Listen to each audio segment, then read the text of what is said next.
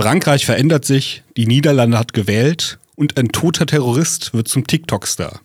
Das und mehr heute bei Spaghetti Bolognese. Spaghetti Bolognese. Hallo, guten Abend, guten Morgen, guten Mittag, je nachdem, wann ihr gerade zuhört. Äh, falls ihr euch wundert, warum ihr meine Stimme und nicht die von Vincent Steinkohl hört, der sonst die Anmoderation macht, das hat äh, den ganz einfachen Grund, dass der gute Herr Steinkohl im Urlaub ist und ähm, ich jetzt wieder da bin. Ich war ja auch für eine Weile weg. Und mir gegenüber ähm, Sven Verstegen sitzt, der in der letzten Folge bereits äh, ins Mikro sprechen durfte. Hallo Sven. Guten Tag. Ähm, genau, und wir haben heute wieder die ein oder anderen tagesaktuellen äh, Themen für euch ähm, aufbereitet ist äh, die vergangene Woche war definitiv nicht langweilig, um es mal vorsichtig anzuteasern. Wir haben diesmal nur vier statt fünf Themen. Dafür werden wir eins ähm, etwas ausführlicher behandeln. Verstegen ist nämlich quasi Experte für ein kleines Nachbarland ähm, westlich von uns. Aber wir fangen mal mit Frankreich an. Äh, denn auch Frankreich verändert sich. Das ist allerdings recht wenig erfreulich, um mal den berühmten Ausspruch zu zitieren. Und zwar kam es am vergangenen Wochenende in dem kleinen südfranzösischen Dorf Crépol oder Crépol, ich bin mir nicht ganz sicher, wie man es ausspricht, äh, am vergangenen Wochenende zu einem, naja, man kann es wohl Blutbad nennen. Also nämlich etwa 20 Täter mit ähm, Messern bewaffnet ein Dorffest überfielen.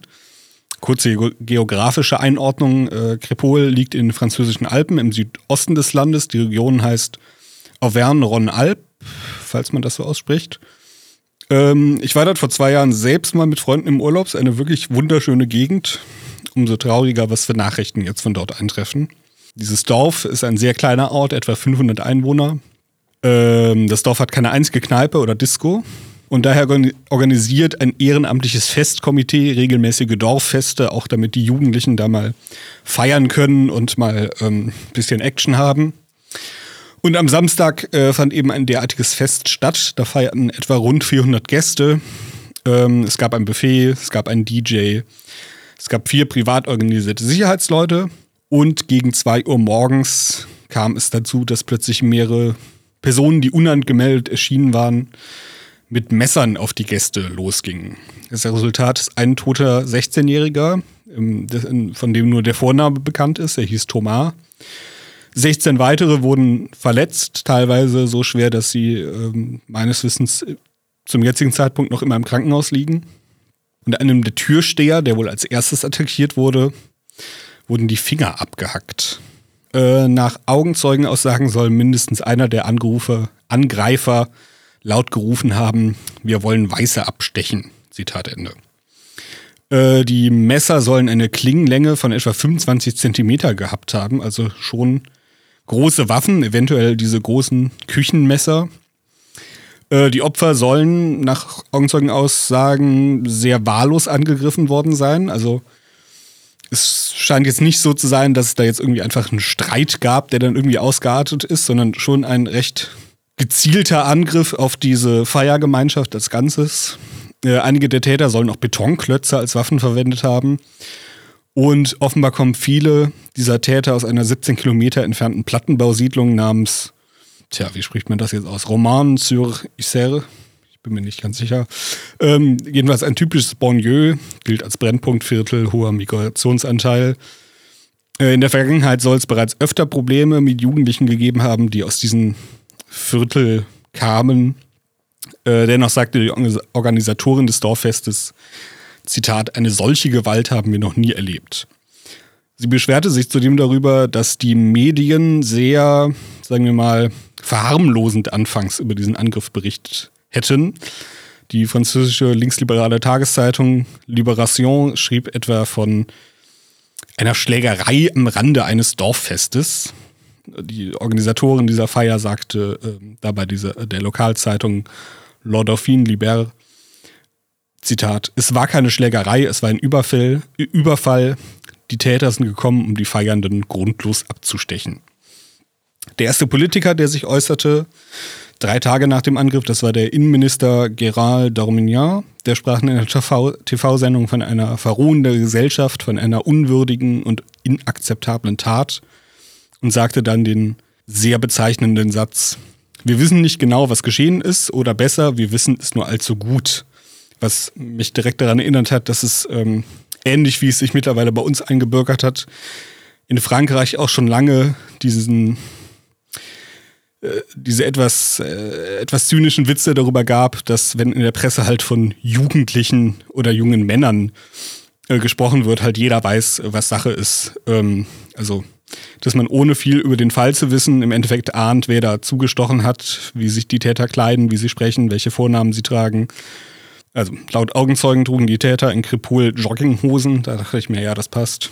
Ja. Ungefähr so habe ich mir die vorgestellt. Typische Kleidung der Party- und Eventszene. Genau, Party-Event-Szene ist ja auch so ein äh, Schlagwort. Oder einmal gab es in Paris einen Vorfall, wo ähm, äh, die englische Fußballmannschaft gegen die französische gespielt hat und es danach zu Vorfallen gab, dass britische Fans von halt äh, Migranten attackiert, teilweise ausgeraubt wurden. Da hatte dann ähm, ich glaube, es war der französische Bürgermeister, äh, der Pariser Bürgermeister oder, oder vielleicht was auch Macron selbst, ich weiß es gar nicht mehr genau, hatte davon gesprochen, dass angeblich englische Fans randaliert hätten. Und äh, da hatte mir auch mal ein Franzose erzählt, dass es da nach einer Zeit diesen Running Gag, diesen natürlich bitteren äh, Running Gag auf der französischen Rechten gab, dass man halt, wenn irgendwo Migranten, äh, wenn es irgendwo Fälle von Migrantengewalt gab, dass man dann gesagt hat, so, ah, die Engländer mal wieder quasi. Naja, gut, das hat ja auch Tradition in Frankreich, dass es die Engländer sind. Ja. Und andersrum. das ist wahr, ja. Ähm, Marine Le Pen, Parteichefin des Rassemblement National, hat sich ebenfalls geäußert, allerdings recht zahm und vorsichtig. Sie sagte einfach nur, niemand ist mehr sicher, Dorffeste, Hochzeiten, Geburtstage, seit einigen Jahren fallen Dörfer echten Massakern zum Opfer. Schon deutlich kräftiger formulierte da ihre Nichte Marion Maréchal, äh, die ja mittlerweile für die Seymour-Partei Reconquête antritt. Sie sprach von einer barbarischen Meute, die eine fröhlich feiernde Festgemeinschaft überfallen habe und dass der Rassismus gegen Weiße jetzt auch auf dem Lande zuschlägt. Übrigens hier Klammer auf, besondere Form des, äh, wie wir bei der JF sagen, Schweinejournalismus. Bei äh, France 24 hatte ich einen Artikel gefunden, wo einfach völlig unerwähnt wurde, dass einer der Augenzeugen gesagt hat, dass die Täter ausgerufen haben sollen, dass sie Weiße abstechen wollten, sondern da stand da einfach nur, ja, die französische extreme Rechte vers versucht da jetzt einen Rassismus gegen Weiße reinzulesen und äh, diese Augenzeugenaussage haben sie einfach nicht im Artikel erwähnt. Das war schon besonders perfide. Äh, Seymour selbst schrieb, auf Twitter, dass der Krieg der Zivilisationen immer mehr Märtyrer und unschuldige Opfer fordere. Es gab jetzt einen, gestern einen Schweigemarsch in äh, Romans-sur-Isère, wo übrigens auch Thomas, also das Opfer, zur Schule ging.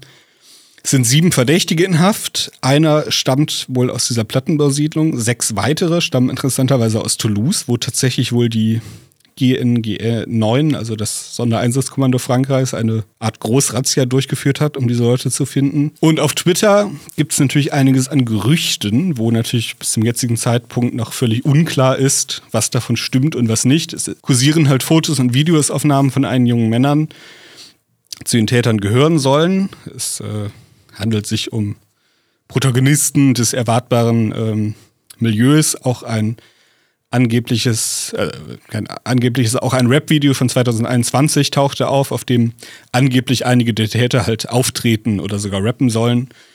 Zudem machte ein Instagram-Kanal die Runde von einem Jugendlichen, der nicht zu den Tätern gehören, gehören, aber mit einem der Täter verwandt sein soll. Und der lud, dieser Jugendliche lud ein Video hoch, in dem er wohl folgenden Satz sagt, Zitat, wenn ich ehrlich bin, ist es mir völlig egal und ich bin traurig, bin, bin nicht traurig darüber. Denkt ihr, ich beschwere mich über einen einzigen Toten? Das ist mir doch egal. Zitat Ende. Es gibt ebenfalls eine Videoaufnahme, die angeblich die Tatnacht zeigen soll. Auch das ist noch unbestätigt. Darauf ist zu sehen, wie ein Mann mit einer blutenden Wunde am Bauch auf einem Gartenstuhl sitzt und von Umstehenden versorgt oder zumindest irgendwie beruhigt wird.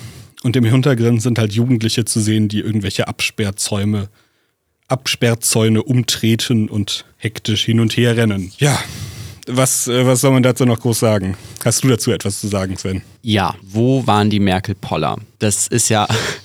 Ich weiß, ich weiß gar nicht mehr, was man dazu sagen soll. Weil wir haben seit Jahren überall Absperrungen, die uns vor etwaigen Terroranschlägen schützen sollen. Bei größeren Veranstaltungen in jeder Innenstadt stehen diese Betonklötze rum, damit da niemand mit einem Auto reinrast. Aber wie es scheint, fährt man dann halt einfach ins nächste Dorf, Ja, wo die Leute sich noch denken, dass alles sicher ist. Aber ich meine, die haben ja schon Sicherheitskräfte. das ich, stimmt, Ich ja. kenne Dorffeste nicht, dass da Sicherheitspersonal groß das ist stimmt. Das stehen ist muss. hier nicht üblich. Nee. Genau, also wenn ich so überlege, irgendwie im Sommer Schützenverein macht die Feierlichkeiten. Ich erinnere mich da nicht daran, dass da irgendwelche Sicherheitskräfte am Eingang stehen mussten, um, um es irgendwie zu beschützen oder so. Also Ja, ja, äh, das trifft es eigentlich schon das gut, weil eigentlich, warum man, äh, warum auch einem gar nicht mehr groß viele Sachen einfallen, die man dazu noch sagen kann, ist halt, es ist irgendwie eine schockierende Tat, aber sie ist halt null überraschend. Ja. Sie ist im Endeffekt erwartbar. Ja. Es ist halt der zehntausendste Vorfall, der zwei Milliardenste Vorfall, der irgendwie in diese Ecke geht, jetzt halt nochmal in einer etwas anderen Größenordnung, wobei gut, auch da, je nachdem, was man als Vergleich ranzieht, ich meine, Paris 2015 war Ja. natürlich nochmal eine ganz andere Größenordnung. Und ja, der, ähm, der Chef der Jugendorganisation des Rassemblement National, ähm, dessen Name ich mir jetzt nicht aufgeschrieben habe, der sprach von der Krepolisation, also der Krepolisierung Frankreichs, ähm, wo ich mir dachte, das trifft es irgendwie sehr gut. Ja. besonders interessant finde ich daran dann dieses eine Instagram-Video. Mhm. Der soll ja nicht zu den Tätern gehören, aber wirklich, es vermittelt ja, was diese Leute wirklich denken. Ja. Die interessiert das nicht, Ja. wenn da Wenn ihr Cousin da Äh, irgendjemand genau, absticht. wenn ja. ihr Cousin irgendwelche Franzosen absticht, weil man ja anscheinend ganz klar sich abtrennt davon, Franzose zu sein in einer gewissen. Man sagt halt, das ist das, das, das belangt mich nicht, die gehören nicht zu mir. Ja. Weil sonst, sonst, sonst kommt man ja nicht auf so eine Aussage, außer man ist wirklich komplett irre und sagt einfach, es juckt mich nicht. Generell Wenn- nicht, ja. Es juckt mich Ja. generell nicht, dass, dass jemand stirbt, aber für gewöhnlich hat man ja durchaus eine Verbundenheit zu, zu den restlichen Deutschen, zu den restlichen Franzosen in dem, in dem Fall jetzt und da wirklich komplett zu sagen, nö, das ist mir egal. Ja. Da werden jetzt Leute abgeschlachtet in, bei einem Dorffest und nun? Ja. Es reißt wieder Ja. einmal den, den Schleier von gewissen, von gewissen Ideen oder Vorstellungen, die sich viele im Westen lange gemacht haben, in vielen Teilen noch immer noch machen, aber die sich halt einfach als Illusion entpuppen. Naja, wollen wir zum nächsten Thema übergehen? Oder? Bitte, ja. Ja, dann erzähl uns mal, wer da jetzt in Argentinien gewonnen hat und äh, warum der mit einer Kettensäge im Fernsehen herumfuchtelt. Genau, also er wuchtelt nur mit der Kettensäge Säge herum, er benutzt sie nicht wirklich, um Leute anzugreifen, nur schon mal als Ist schon mal, Entwarnung. ist schon mal ein Vor Vor Vorteil gegenüber äh, französischen Verhältnissen. Genau, Ja. die Nachrichten werden jetzt also etwas angenehmer sozusagen. Und zwar hat gewonnen äh, Javier Millet. Äh, Das ist auch wieder so eine Sache, wo man nicht weiß, ob man die Namen richtig ausspricht. ja, das stimmt. Ja. Er hat in Argentinien den Präsidentschaftswahlkampf für sich entscheiden können, bezeichnet sich selber als Anarchokapitalisten und möchte den Staat so weit zurückschrauben, wie es nur irgendwie möglich ist. Was meine ich, wenn ich mich recht erinnere, das erste Mal ist, dass in Lateinamerika ein selbstbeschriebener Anarchokapitalist eine Präsidentschaftswahl gewonnen hat. Ja, auf demokratischem Weg. Auf zumindest. demokratischem Weg, ja, genau. Also. Genau. Es geht ja darum, eine Wahl zu gewinnen. Ja, ja, ja. Nicht, ja, ja. Nicht nur einfach irgendwie ähm, die Macht. an, die, an die ja. Macht zu kommen. Und da stellt sich ja direkt das nächste Problem. Er ist jetzt Präsident, aber im Abgeordnetenhaus hat er keine Mehrheit. Das heißt, die Mhm. Frage ist erstmal, was wird er da überhaupt umsetzen können? Ähm, die Stimmung ist natürlich jetzt noch gut. Die, Ta die Wahl war ja erst vor ein paar Tagen. Was am Ende bei rumkommt, ist die andere Frage. Aber ich finde einfach ihn als Person irgendwie ein wenig, ein wenig ulkig. Er ist so ein wenig ver verrückt, habe ich so das Gefühl. Ja, so ein bisschen Trump-mäßig, sogar noch ein bisschen irre. Genau, ja. also Trump ist ja da durchaus dann noch etwas. Bo äh, äh, ist- Bodenständig? Bodenständig ist an für sich kein. Ist- ja, wobei in einem gewissen Sinne ist Trump auch bodenständig. Genau. Aber er ist auf jeden Fall bodenständiger als, Genau, als Milei. aber Millet ist halt auf jeden Fall ähm, sehr lustig drauf und Ja. hat angekündigt, dass er elf von den 19 derzeitig bestehenden Ministerien abschaffen möchte. Ja. ja. Und ich habe mir dann gedacht, okay, gut, Ja, allgemein, äh, ich weiß Wir jetzt schauen nicht, mal. ich weiß jetzt nicht, wie viele unserer Hörer irgendwie in, in äh, Politiktheorie, wenn man es so nennen will, jetzt so tief drin sind. Äh, Anarchokapitalist. Was bedeutet das konkret? Ist das dasselbe wie libertär? also was, was hat dieser Mann äh, für eine Vorstellung, für eine Theorie und was, was hat er, ähm, was hat er genau geplant? Kannst du dazu Genau. etwas erzählen? Also sein Plan ist erstmal, alles, was der Markt regeln kann, muss der Markt regeln. Was nach anarchokapitalistischer Theorie vermutlich so gut wie alles ist. Genau, so gut wie alles ist, inklusive ähm, Schulbildung und Verkehr. Mhm, also es, es heißt wirklich, alles soll eigentlich idealerweise abgeschafft werden. Ja. Und was soll der Staat überhaupt noch machen? Der Sta das Einzige, was der Staat dann letztendlich macht, ist halt das Regelwerk, das Okay, rudimentäre also. Gesetze und Polizei und Genau, und das Armee. ist so, das ist so das letztendlich Einzige, was noch da ist. Im Idea in der Utopie müsste es das natürlich auch nicht geben, weil die Leute ja alle frei sind, bla blub. vernünftig Und irgendwie vernünftig, Verträge genau. eingehen. Aber- ja. Realistisch gesehen nimmt man das meistens dann dazu, dass halt irgendwie die, das Einhalten von Verträgen zumindest noch irgendwie ja, mit drin ist. Und was ich interessant fand, er möchte ja Ministerien löschen. Richtig. Auflösen. In, dem- in dem Punkt kann man sogar sagen, also ich bin jetzt kein großer Fan dieser ultralibertären Ideen, aber in dem Punkt kann man sogar sagen, er hat einen Punkt, denn die, sagen wir mal, die Vorgäng- Vorgängerregierung äh, tendierte vielleicht etwas stark, etwas zu stark in die andere Richtung. Genau. Ähm, wenn man sich diese Ministerien anschaut, fragt man sich in der Tat, ob davon nicht eigentlich drei Viertel weg können. Ja. Du kannst ja mal Genau. vorlesen, was es da alles so habe gibt. mir, ja. ich hab mir das dann nämlich mal angeschaut, was gibt es überhaupt für Ministerien in Argentinien. Die Standardministerien Außen, Verteidigung, Wirtschaft. Gut, Ja. prima. Haben wir ja auch, mag durchaus sinnvoll sein. Dann beginnt es mit Doppelungen, wie mir scheint. Zum Beispiel gibt es ein Ministerium für die Entwicklung des industriellen Sektors, ja, ja, wo sich mir die Frage stellt, warum macht das nicht das Wirtschaftsministerium? ja, Dann gibt es ein Ministerium für Landwirtschaft, Viehwirtschaft und Fischerei. ja. Dann gibt es ein, Land, ein Ministerium für öffentlichen Bau, für räumliche Entwicklung und Wohnungsbau. Das sind zwei verschiedene Ministerien übrigens wieder, auch wenn das irgendwie in meinem Verständnis auch wieder fast dasselbe Ja, ist. eigentlich, wenn das Ministerium sich in den Bau kümmert, dann ist das eigentlich öffentlicher Bau. Weil Genau. brauchst du dafür kein Genau. Ministerium. Dann gibt es eins für Umwelt- und nachhaltige Entwicklung. Das ist ja sogar bei uns in Deutschland mehr Mit oder weniger zusammengelegt worden. zusammengelegt, genau. Ja.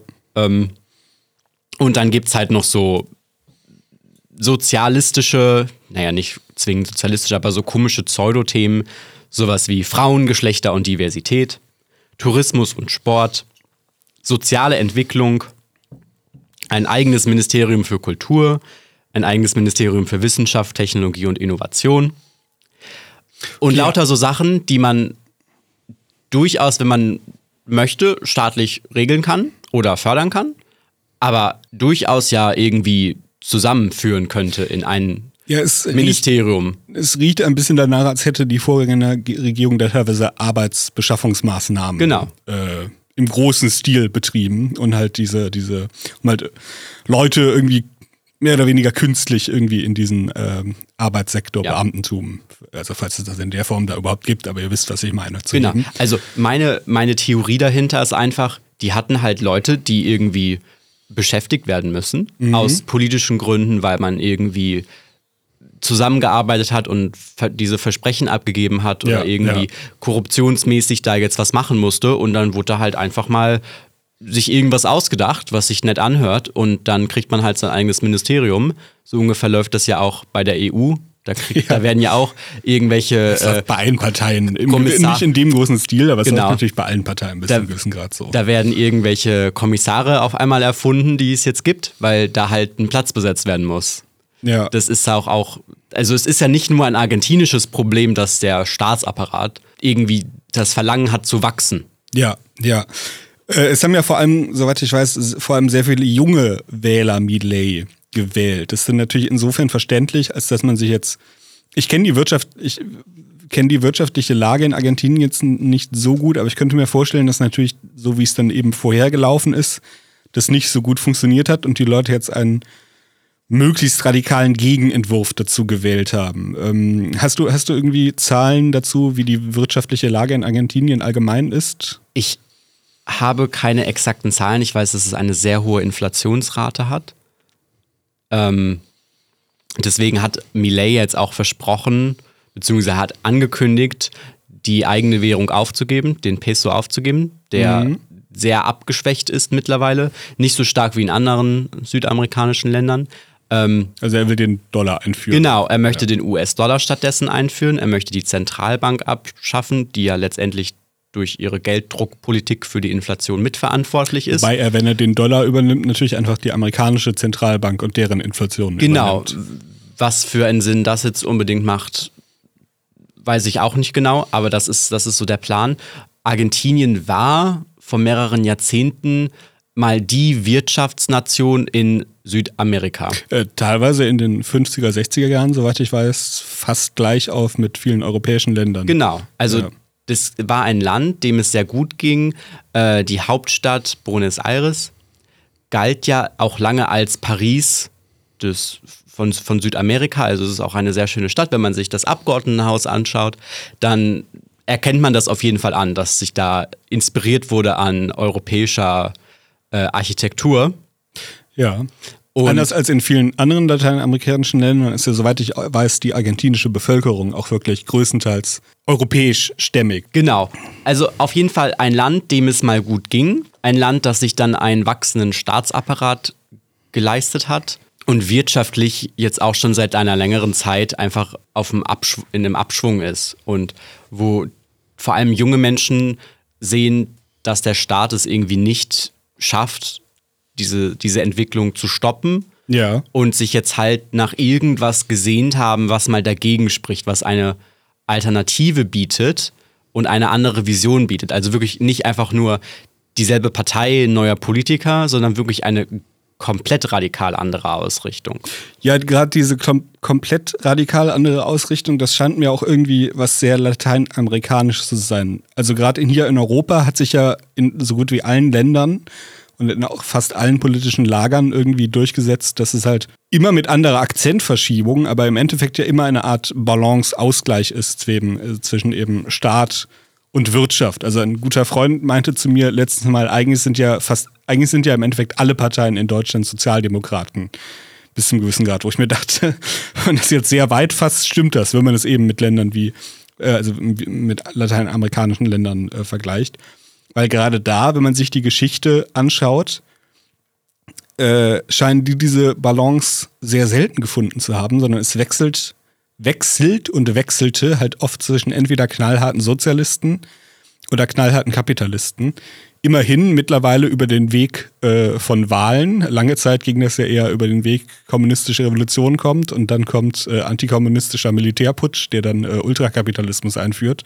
Durchaus ja auch gestützt durch ähm, äußere Interessen. Durchaus. Die USA natürlich, hatte da natürlich ähm, Interesse daran, dass sie nicht noch einen äh, kommunistischen Block vor der eigenen Haustür bekommen. Aber äh, Nichtsdestotrotz, ich habe das Gefühl, dieses Schwanken zwischen Extremen hat den lateinamerikanischen Ländern nicht gut getan. Also beide Extreme eigentlich nicht. Vielleicht, vielleicht das kommunistische Extrem noch etwas weniger gut als das andere. Aber ich frage mich trotzdem, wieso es da offenbar nicht, ja, wieso ist sich da nicht diese Idee durchgesetzt hat, dass man, dass man etwas in der Mitte finden kann. Also dass es einen funktionierenden Staat geben kann, bei gleichzeitig äh, funktionierender Wirtschaft.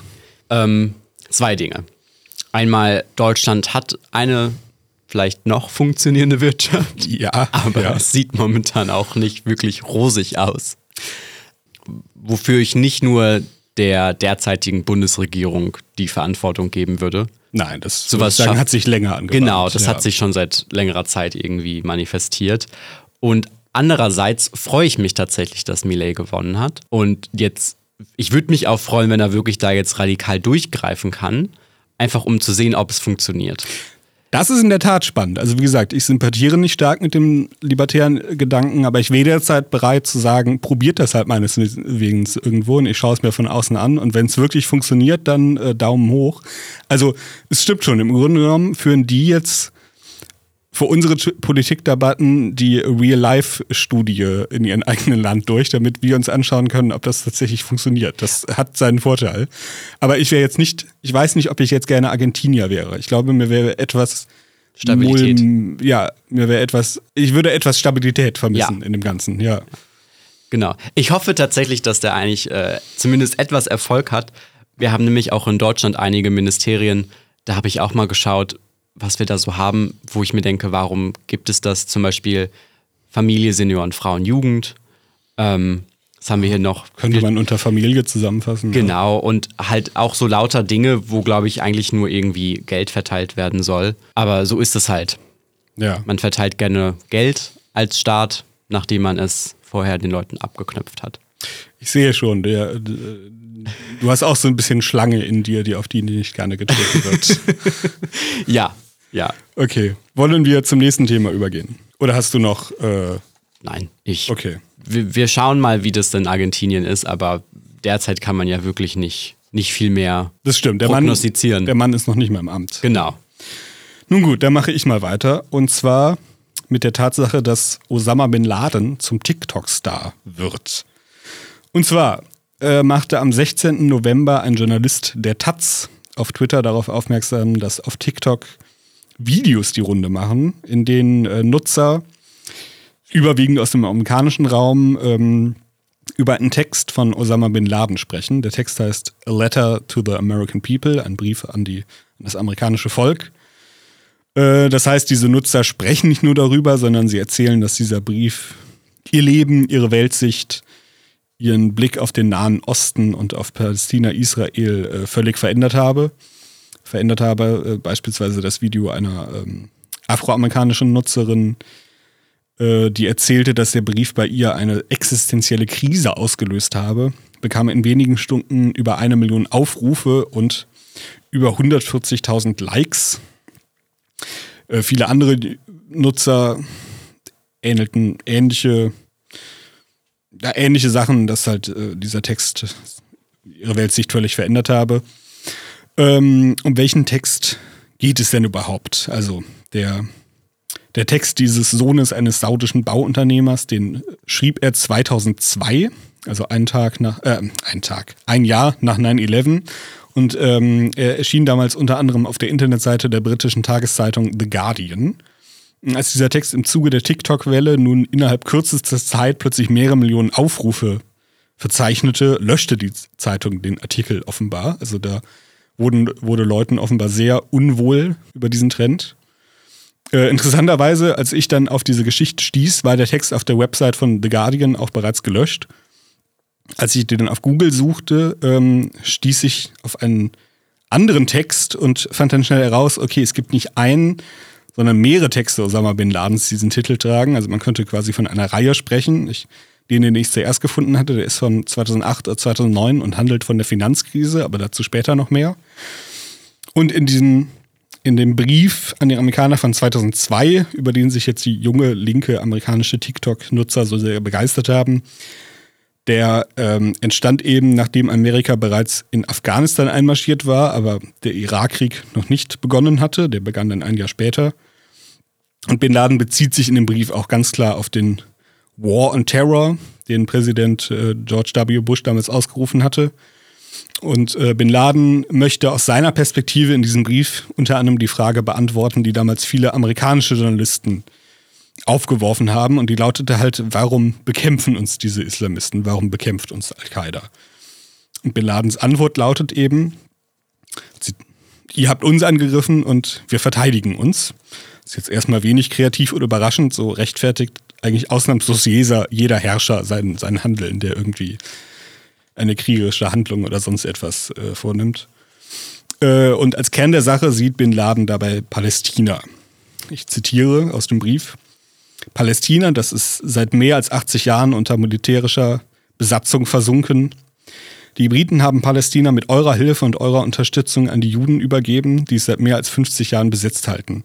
Jahre voller Unterdrückung, Tyrannei, Verbrechen, Morden, Vertreibung, Zerstörung und Verwüstung, die Gründung und der Fortbestand Israels ist eine der größten Verbrechen und sie sind die Anführer seiner Verbrecher. Äh, er führt dann weiter aus, dass ähm, nach islamischer Lehre oder seiner persönlichen Lehre die äh, Muslime die eigentlichen Nachkommen Moses seien und Palästina demnach, als es etwa zwischen 637 und 638 von Muslimen erobert wurde, quasi eigentlich nur an seinen rechtmäßigen Besitzer zurückgegangen wäre.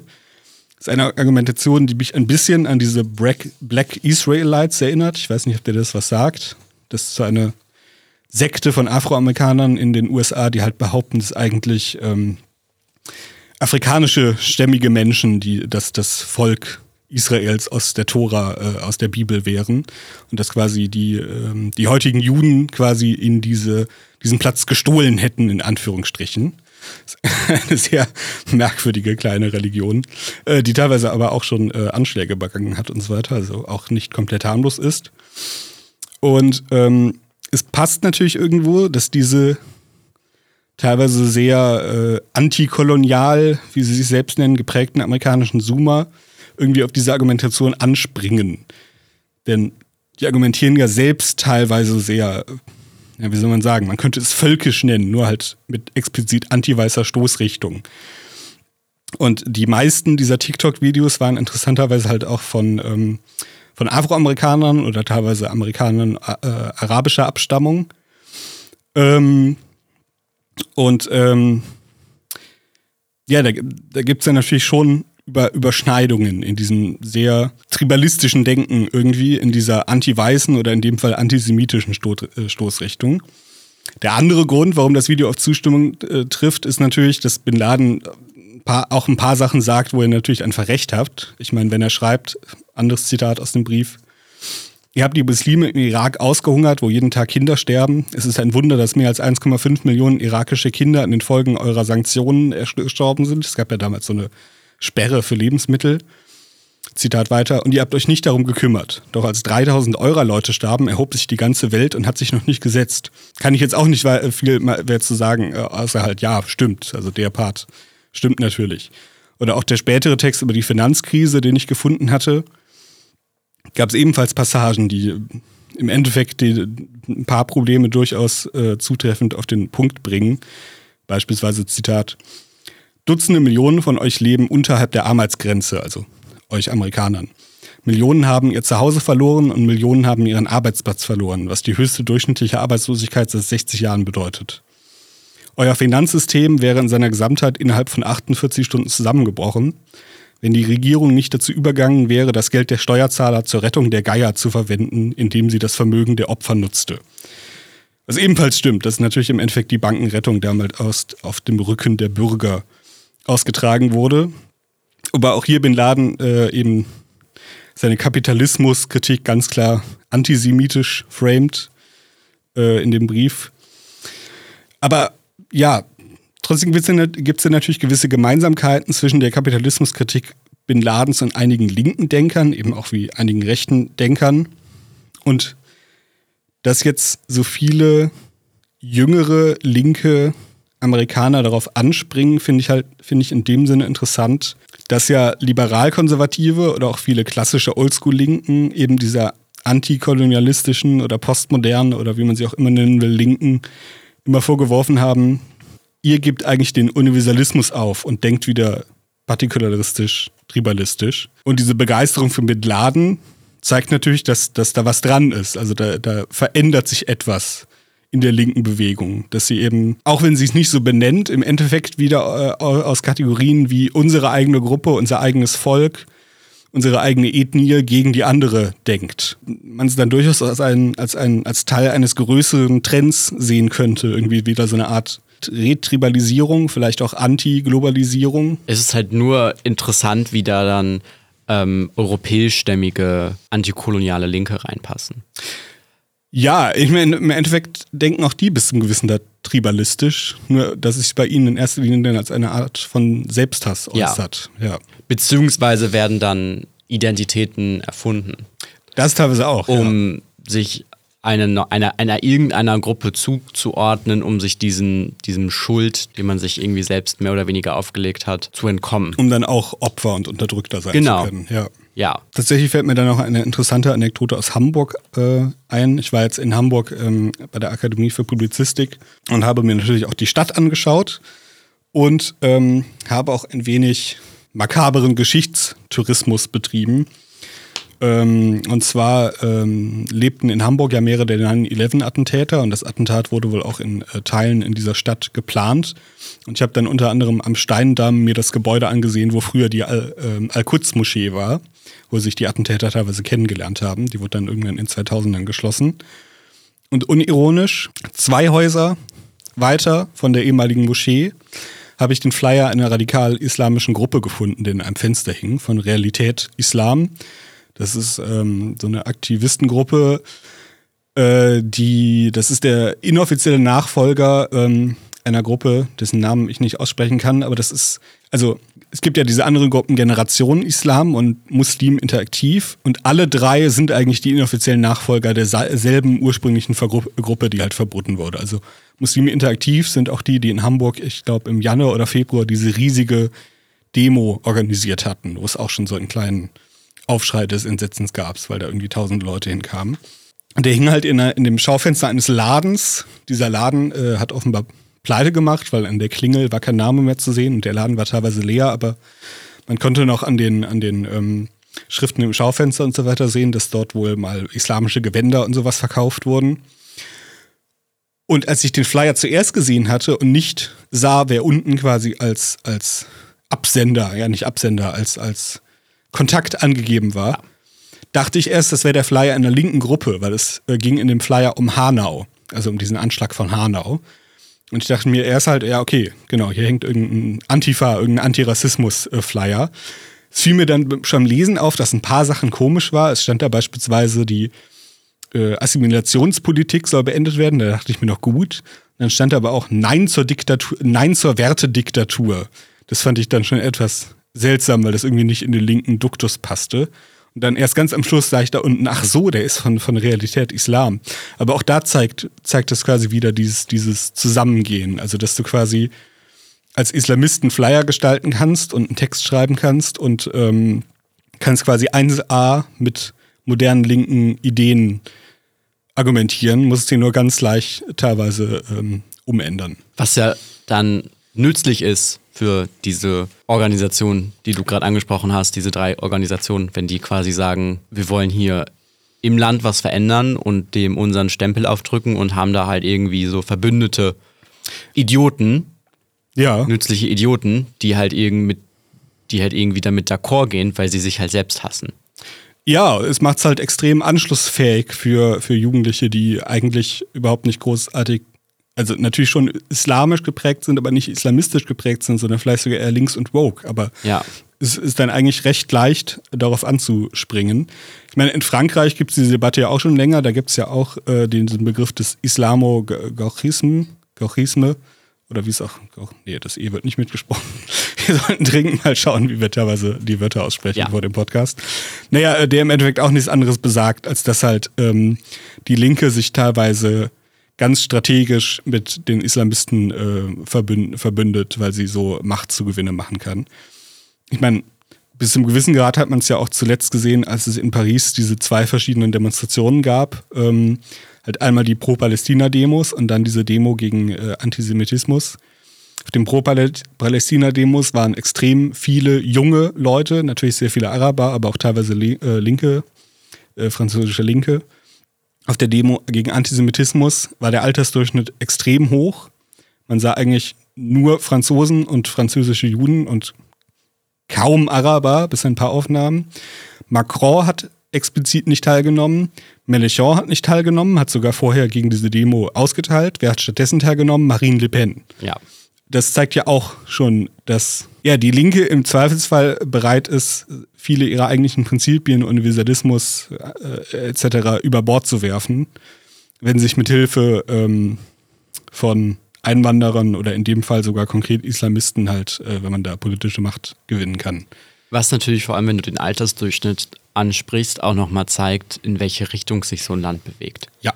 Weil letztendlich ist es die junge Generation, die in 20, 30 Jahren dann in dieses Boomer-Alter gekommen sind.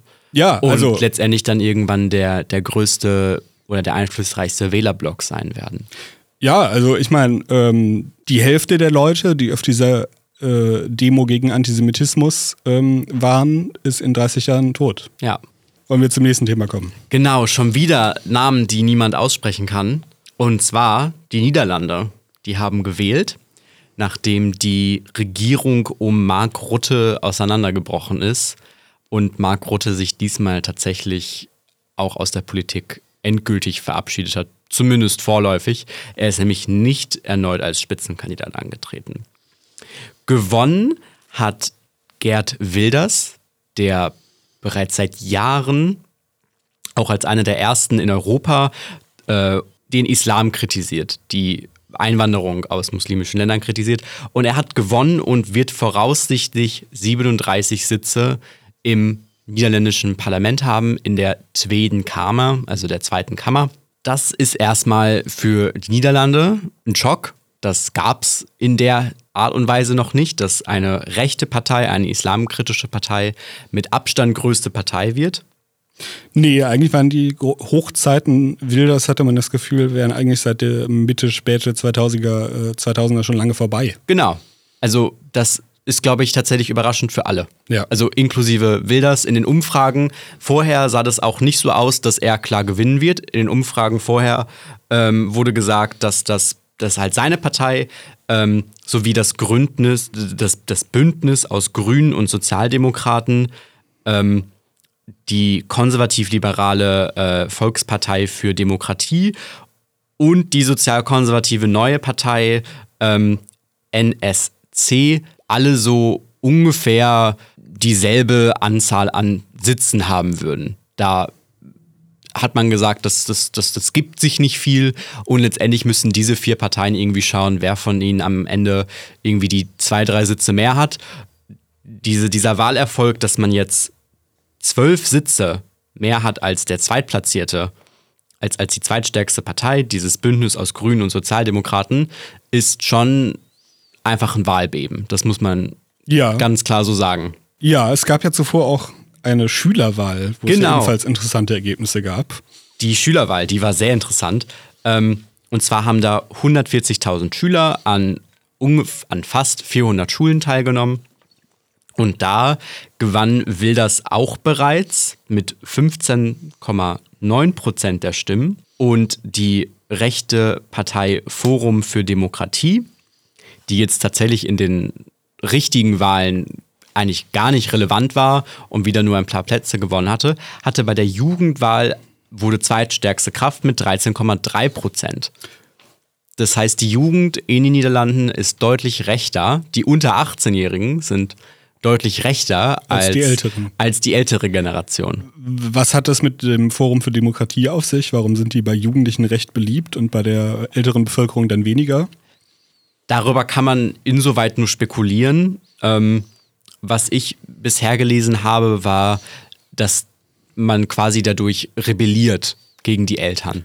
Okay. Also das ist quasi, es ist sozusagen cool und es ist hip, wenn man nicht die Sozialdemokraten und Grünen wählt, ist es hip, vor allem nicht die ähm, diese Volkspartei für äh, Demokratie zu wählen, die jetzt in den letzten 13 Jahren regiert hat, sondern zu sagen, nein, wir wollen hier uns bekennen zu unserer Nation, zu unserem Volk aber das würde man ja auch mit, mit Wilders machen können. Also was macht, was unterscheidet das Forum für Demokratie da von Wilders? Naja, Wilders ist insofern anders, als dass er seinen Hauptfokus darauf legt, islamkritisch zu sein und zu sagen, wir müssen Migration vor allem aus der muslimischen Welt begrenzen, idealerweise komplett beenden und richtet sich wirklich gegen den Islam als, als, als Hauptfeind, während das dann beim Forum für Demokratie sich gröber gegen Migration wendet. Was Wilders mal gefordert hat, wo er jetzt mittlerweile zurückgerudert ist, ist halt wirklich sozusagen den Islam irgendwie de facto in den Niederlanden verbieten zu wollen. okay. Also islamische, äh, islamische Schulen zu verbieten. Ähm, also könnte man vereinfacht sagen, Wilders ist so dieser klassische Rechtspopulist und so ein bisschen ein Thementyp und Forum für Demokratie ist eine weltanschaulich etwas weitere rechte Partei genau. einfach. Also Wilders wäre vermutlich, gäbe es keine Masseneinwanderung. Mhm. Ein typischer Liberaler eher. Okay, verstehe. Genau. Ja. Also der es, es wäre mir jetzt nicht bekannt, dass er sich gegen, zum Beispiel gegen die gleichgeschlechtliche Ehe oder sowas richtet. Sondern er ist so dieser typische Niederländer eigentlich, dieses, diese, diese sehr entspannte Einstellung und sehr freiheitliche Einstellung, die dieses Land ja hat seit Jahrhunderten. Ja, aber ähm, war er nicht auch dafür, er verteidigen. aber war er nicht auch dafür verantwortlich, dass beispielsweise die Cannabis-Gesetze stark verschärft wurden? Da hast du jetzt ein Thema gefunden. Cannabis, das ist was, womit ich mich gar nicht auseinandergesetzt Okay. habe. Das ist für mich einfach ein gesetztes Thema in diesem Land, dass es das gibt und dass das existiert. Es wäre aber interessant zu sehen, ob er da wirklich irgendwie was rückgängig macht. Ich meine, Wilders hatte damals eingeführt, dass man in den Niederlanden wohnen musste, um bei den Coffeeshops einkaufen Ja. zu können und so weiter. Was lange Zeit nicht so war. Da, ich, ich weiß nicht, wieso du eine Affinität dafür hast, aber ich habe mich damit jetzt. Hab, Okay, weiter im genau, Thema, Genau, ja. weiter im Thema. In dieser Wahl ging es nämlich nicht um Cannabis. Ja, Wer hätte klar. es gedacht, sondern äh, laut einer Wahlumfrage des öffentlich-rechtlichen Senders NOS war eins der wichtigsten Themen Migration und Asyl. Und das ist halt einfach ein Thema, was äh, Wilders seit Jahren besetzt. Sein Wahlprogramm hieß Niederländer wieder auf Platz 1, was eventuell einige an Make America Great Again erinnert, äh, was von Trump war. Er heißt ja auch liebevoll der Dutch Trump, also der niederländische Trump. Frisur ist auch relativ ähnlich. Genau, frisurtechnisch und auch ein wenig vom Auftreten und vermutlich auch von den politischen Inhalten ist es einfach so. So viel dazu. Interessante Reaktion war dann auf einem, war einerseits von Franz Timmermans, den ich bisher, glaube ich, gar nicht erwähnt habe. Das ist nämlich der Spitzenkandidat dieses Bündnisses aus Grünen und Sozialdemokraten. Der sitzt momentan äh, in der EU-Kommission und ist beauftragt mit dem Thema Klimaschutz ist also verantwortlich für die ganzen wirren, skurrilen Ideen, die aus Brüssel ähm, zu uns kommen, Die die Bauern immer so auf die Barrikaden die bringen. die Bauern einerseits richtig auf die Barrikaden bringen, ähm, weil es halt einfach darum geht, unser gesamtes System einmal umzuwerfen und irgendwie auf Klimaschutz auszurichten. Und der sagte dann in einer, Zitat, emotionalen Rede, jetzt bricht der Moment an, an dem wir die Demokratie verteidigen müssen. Ja, das Frame kennt man ja. Es Genau. So langweilig wie Es, vorhersehbar. genau. Verteidigen gegen wen? Ganz klar gegen Gerd Wilders, weil mit Gerd Wilders natürlich die Demokratie dann irgendwie angebliche Ende finden würde. Wilders freut sich natürlich über seine Ergebnisse. Er möchte regieren, das hat er ganz klar gesagt. Er meinte, die anderen müssten jetzt endlich mal über ihren Schatten springen und ähm, sich irgendwie bereithalten, zusammen zu regieren. Aus dem europäischen Ausland natürlich ganz viele Glückwünsche. Ähm, der Ministerpräsident von Ungarn, Viktor Orban, schrieb, der Wind der Veränderung ist da. Ähm, Marie Le Pen sagte, die Hoffnung auf Veränderung in Europa lebt weiter. Das heißt, da besteht auf jeden Fall einfach jetzt auch ein großer Moralschub, der irgendwie aus dem doch relativ kleinen äh, Land in die rest restliche rechte Szene von Europa überschwappt, dass man sagt, da gibt es irgendwie den Willen, Willen zur Veränderung. Ja, es ist ja jetzt nicht die erste europäische Wahl, die ähm, deutlich rechter ausfällt als Genau. erwartet oder als zuvor. Ja, ich meine, wir haben, war. wir haben ja auch Meloni in, in Spanien, äh, nicht in Spanien, in in Italien. Die Schwedendemokraten. Genau, wir haben die Schwedendemokraten und jetzt Gerd Wilders, der Premierminister werden möchte. Ob er es wird, müssen wir schauen. Zuvor haben sich die Parteien, mit denen er koalieren könnte, eigentlich von ihm distanziert. Dieses, diese neue Partei äh, NSC äh, hatte sich von ihm distanziert und auch diese Volkspartei für Demokratie ist eigentlich nie der größte Fan von Wilders gewesen. Da wurde jetzt aber bereits angekündigt, Wilders müsste sich eine Mehrheit suchen. Also man hat ganz klar Wilders zugesprochen, dass er dafür verantwortlich wäre, eine Mehrheit zu finden. Und man würde sich jetzt erstmal zusammensetzen und diskutieren, ob man denn mit ihm eine Regierung bilden würde. Das heißt, die Möglichkeit besteht tatsächlich, dass der nächste Ministerpräsident der Niederlande Gerd Wilders wird, könnte aber was dauern. Okay, also die andere Alternative wäre, Die andere Alternative, die Wilders auch auf jeden Fall verhindern möchte, wäre dann Franz Timmermans. mit wem zusammen? Der müsste dann auch mit dieser Volkspartei für Demokratie Von mit diesem Omzig? Äh, nee, Volkspartei für Demokratie ist die Partei von Mark Rutte. Ah, so rum. Genau. Ja. Ähm, Das ist die Partei, die jetzt die letzten 13 Jahre regiert hat. Genau. Dann haben wir diese äh, neue Partei, dieses NSC, das steht für Neuer Sozialer Vertrag. Das ist bisher auch eigentlich eine One-Man-Show von Peter Omsikt, der ein riesiger Regierungskritiker war in den letzten Jahren, dadurch berühmt geworden ist und natürlich auch in einer schwierigen Situation ist, inwiefern er jetzt die nächste Regierung und vor allem Parteien stützt, die vorher in der Regierung saßen. Genau, also er würde sich jetzt unglaubwürdig machen, wenn er mit der Rutte-Partei koaliert. Auf jeden Fall zu einem gewissen Punkt wird er sich bei einigen Wählern bestimmt damit irgendwie ins Bein schießen. Das heißt, die Frage ist, wie veränderungsbereit ist diese Rutte-Partei, dass sie sich irgendwie klar von ihm abwendet und sagt, wir wollen die Fehler aufarbeiten ähm, und das halt unter anderem zusammen mit Peter, Ums, Peter Umsicht machen, Ja. der damals diesen großen Kindergeld, Kinderzuschlagsskandal irgendwie aufgedeckt hatte und damit die Regierung auch ein bisschen in die Bredouille brachte. Und weil es zu dritt nicht reichen würde, das ist in den Niederlanden mittlerweile üblich, bräuchte man noch eine vierte Partei, um will das zu verhindern. Das wäre dann meiner Einschätzung nach vermutlich D66. Das ist eine linksliberale Partei, die jetzt auch bereits in der Regierung saß. Okay, also die, ähm, wenn ohne Rutte, äh, Rutte sage ich schon, wenn ohne Wilders eine Koalition sich bilden würde, wäre es quasi auch eine, im Endeffekt eine Koalition, die sich mehr oder weniger deutlich gegen den Wilders-Kurs auch richten würde. Genau, also es müsste eine Koalition sein, die sagt, wir gründen uns gegen Wilders. Ja. Das wäre ganz klar, weil du hast da ähm, Aber ich meine auch politisch in dem Sinne, dass halt in erster Linie dann auch eher links oder nicht in erster Linie, aber äh, Ja, man wird halt irgendwie so eine Art äh, weiter so führen. Also Okay, man würde ja. sagen, wir begrenzen nicht die Massenmigration ähm, und wir machen weiter mit diesen wirren Klima-Wirtschaftsumgestaltungsfantasien, die aus Brüssel kommen. Ich meine, der Mann, der dafür verantwortlich ist, maßgeblich, würde dann halt der Ministerpräsident des Landes werden. Also man kann sich da definitiv darauf einstellen, dass es dann den Bauern wieder an den Kragen geht. Ähm, wie lange dann diese Regierung halten würde, ist die andere Frage. In den Niederlanden brechen Regierungen durchaus schneller auseinander, als sie das in Deutschland tun. Deutschland ist da ja deutlich stabiler, wie wir jetzt auch in der derzeit, derzeitigen Situation sehen. ja. Deswegen, also es wäre eine Koalition, um Wilders zu verhindern. Im Interesse der Parteien, zu, vor allem dieser liberaleren Parteien, dieser liberal-rechten Parteien, wäre es allerdings nicht. Ja, Stichwort Migration. Es gibt ja auch in den Niederlanden eine spezifische Migrantenpartei, die ja auch bei ihrer Gründung für einiges an ähm, Aufmerksamkeit gesorgt hat, weil es das so, glaube ich, in noch keinem euro europäischen Land gibt, zumindest nicht mit dem Erfolg. Äh, wie hat die sich denn geschlagen?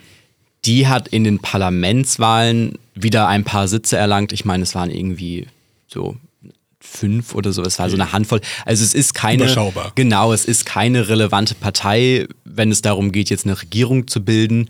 Ähm, weil die klar linken Parteien, zu denen diese Migrantenpartei, die heißt Denk, äh, quasi zählen würde, keine, keine Mehrheit finden könnten. Das heißt, es müsste halt dieses komische Gemurschel aus grünen Sozialdemokraten mit liberal-konservativen, mit sozial-konservativen und einer linksliberalen Partei werden. Ähm, Denk hat da also jetzt nicht wirklich irgendwie groß die Einflussmöglichkeiten.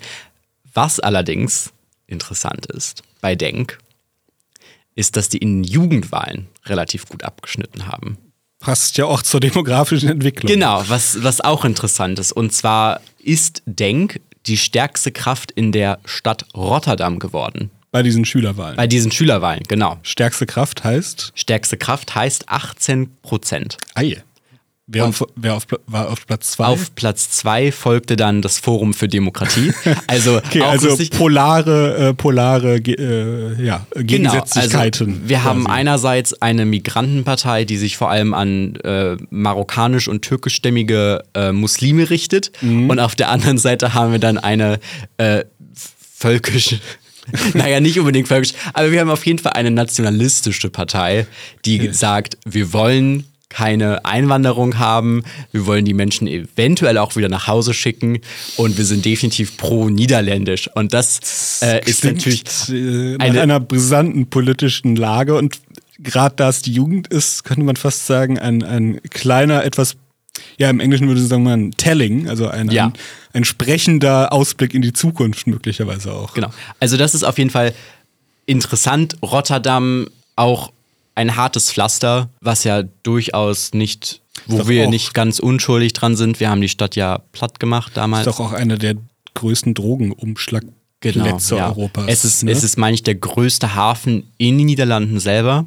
Äh, gehört zu den größten Hafen in Europa. Und da kommt halt alles Mögliche an. Es ist, ein, es ist auch eine Stadt, die bekannt ist für ihre skurrile, moderne Architektur, die nicht jedermanns Geschmack ist. Verstehe, ja. Und ähm, ja, wie die Wahlen denn ja andeuten, demografisch vermutlich ähm, Sich das, das, verändert. das, äh, das ja, sich verändert. sich ja. verändert, genau. Ähm, das, das neue Europa irgendwie präsentiert, ja. ja, Gibt es, gibt es noch was hinzuzufügen? Es, es gäbe noch eine Sache, das, das war jetzt auch vor ein paar Tagen in den Niederlanden, wo wir gerade beim Thema Niederlande sind, kann man ja einmal direkt alle Fässer öffnen. Und zwar kam es zu einem Angriff auf den äh, Vorsitzenden dieses Forum für Demokratie, was ja in der Gesamtbevölkerung anscheinend nicht allzu beliebt ist, aber vor allem bei jungen Menschen, bei unter 18-Jährigen, ähm, ja immerhin 13 Prozent bekommen hat. Und zwar wurde der Vorsitzende angegriffen. Es ist auch nicht das erste Mal, dass er angegriffen wurde. Mit angeblich wurde Schluss mit dem Faschismus gerufen und ähm, Angegriffen heißt? Angriff- Mit, mit bloßen Fäusten? Oder, genau, oder, er, er, er wurde tätlich angegriffen. Es wurde ihm mit einer Flasche oder einem Glas, das ist noch unklar, das ist auf so einem Video zu sehen gewesen, wurde ihm halt auf den Kopf geschlagen. Der Täter wurde auch festgenommen ähm, und der Politiker wurde dann mit leichten Gehirnerschütterungen im Krankenhaus behandelt. Die Wahlparty dieser Partei wurde abgesagt aus Sicherheitsgründen. Einerseits hat die Partei gesagt, das Risiko ist so groß. Andererseits hat die Polizei anscheinend auch gesagt, macht bitte keine Wahlparty. Wir können, ne? Also das, Können das, euch nicht- das Sicherheitsrisiko ist halt zu groß. Ähm, letztendlich ist die Partei halt bei einem paar Prozent, hat irgendwie zwei, drei Sitze bekommen und das war's. Also wirklich ein Player im Land ist sie nicht mehr, aber anscheinend ein weiterhin beliebtes Ziel ähm, von, wie scheint, Antifaschisten zu sein. Ja, das kam ja jetzt auch zeitlich nicht lange, nachdem einerseits einer der Vox-Mitbegründer in Spanien angeschossen Genau. wurde und eben äh, dieser äh, Nadelangriff auf Kupala, äh, ist ja mittlerweile gesichert, dass es eben doch ein tätlicher Angriff mit einer Nadel oder einer Spritze war, erfolgte. Also es scheint ein bisschen, dass ähm, mit dem Erfolg der Rechtsparteien äh, gleichzeitig auch das körperliche Risiko der, des Führungspersonals steigt. Genau. Also in den Niederlanden natürlich jetzt der Ausnahmefall in dem Sinne, dass es nicht die führende Rechtspartei ist. Die Niederlande haben keine 5%-Hürde. Man kommt mit, mit irgendwie einem Prozent der Wählerstimmen bereits ins Parlament mit seinem ersten Sitz. Dementsprechend gibt es da häufiger mal Parteiaufspaltungen und Neugründungen. Und man greift da wirklich eine Partei an, die machtpolitisch eigentlich keine Perspektiven hat, was interessant ist. Naja, in der Jugend ja offenbar schon. Genau, in der Also, Jugend offenbar schon, aber die Jugend wählt ja in dem Sinne ja nicht wirklich großartig mit. Und in, zumindest in Spanien mit der Vox und auch in Deutschland mit der AfD greift man ja Parteien an, die irgendwie dieses rechte Alleinstellungsmerkmal eher haben. Während man in den Niederlanden dann sagt, wir greifen jetzt das Forum für Demokratie an, anstatt irgendwie auf Wilders loszugehen, der eigentlich die viel größere Gefahr darstellt. Wobei Wilders natürlich vermutlich deutlich besser geschützt ist. Hat er nicht seit Ja. mittlerweile Jahrzehnten irgendwie 24 Stunden Personenschutz oder so? Ja. Ja. Es gab ja, es gab in den Niederlanden ja schon vor äh, geraumer Zeit Anschläge, wo ja auch ein äh, Politiker, Pim, Pim Fortuyn, Genau, genau, ja, ja. der auch Islamkritiker war, von einem Äh, grünen Mitglied, wenn ich mich recht erinnere, erschossen wurde. Also einem Mitglied der niederländischen Grünen. er wurde auf jeden Fall erschossen. Zum Täter weiß ich jetzt gerade nichts, aber das Zumindest das, was ich im Kopf habe. genau. Aber Und damals dann halt als Schock durch das ganze Land gegangen ist. es war dieser Anschlag. 2002 oder so. Es ist sehr lange her. Also Ja, ist schon ein bisschen Genau. was her. Also ja. in den Niederlanden wird seit wirklich Jahrzehnten kann man ja wirklich mit, muss man ja mittlerweile sagen, auf dieses Problem aufmerksam gemacht des, des Islamismus, der irgendwie durch Europa zieht. Und ganz vorne mit dabei war immer Gerd Wilders, der jetzt die Wahl gewonnen hat und regieren möchte. Ja, ich schätze, dann sind wir für heute auch durch. Ähm, wir werden euch auf dem Laufenden halten über die Entwicklungen in der Welt, in Deutschland und auch in den Niederlanden. Ähm, ihr kennt das gute alte Spiel. Liked und subscribt uns bitte, wie man das heute so schön sagt. Genau, hört unseren Podcast, äh, schickt ihn an eure Freunde und Verwandte oder äh, Leute, denen ihr mal was anderes Politisches zeigen wollt. Lest die junge Freiheit oder abonniert sie am besten direkt. Dort findet ihr das Ganze, nämlich die ganzen Analysen und Gespräche, ähnlich wie hier, nochmal gekonter und expertisenreicher und äh, schön geschrieben. Und unterstützt zudem bitte auch die mit uns verbündete Bibliothek des Konservatismus, die ihr hier in Berlin findet. Dort könnt ihr ähm, Bücher ausleihen, Zeitschriften einsehen und auch kaufen, die ihr sonst nirgendwo bekommt. Ihr könnt an Veranstaltungen teilnehmen, die dort regelmäßig stattfinden, wo interessante Leute Vorträge halten. Und auch die Bibliothek des Konservatismus hat einen sehr empfehlenswerten Podcast namens Katechon. Da geht es dann äh, weniger um Politik, sondern mehr um Kultur, Literatur, teilweise Theorie. Es wird unter anderem darüber gesprochen, warum man aus den Werken Dostojewskis oder Thomas Mann viel, ja, viel Wissen für, für konservative Weltsicht ziehen kann. Das ist äh, sehr interessant und, und hörenswert. Also bitte auch die hören und unterstützen. Und dann sehen wir uns, hören uns, genauer gesagt, beim nächsten Mal. Auf Niederländisch Tutsins. Spaghetti Bolognese.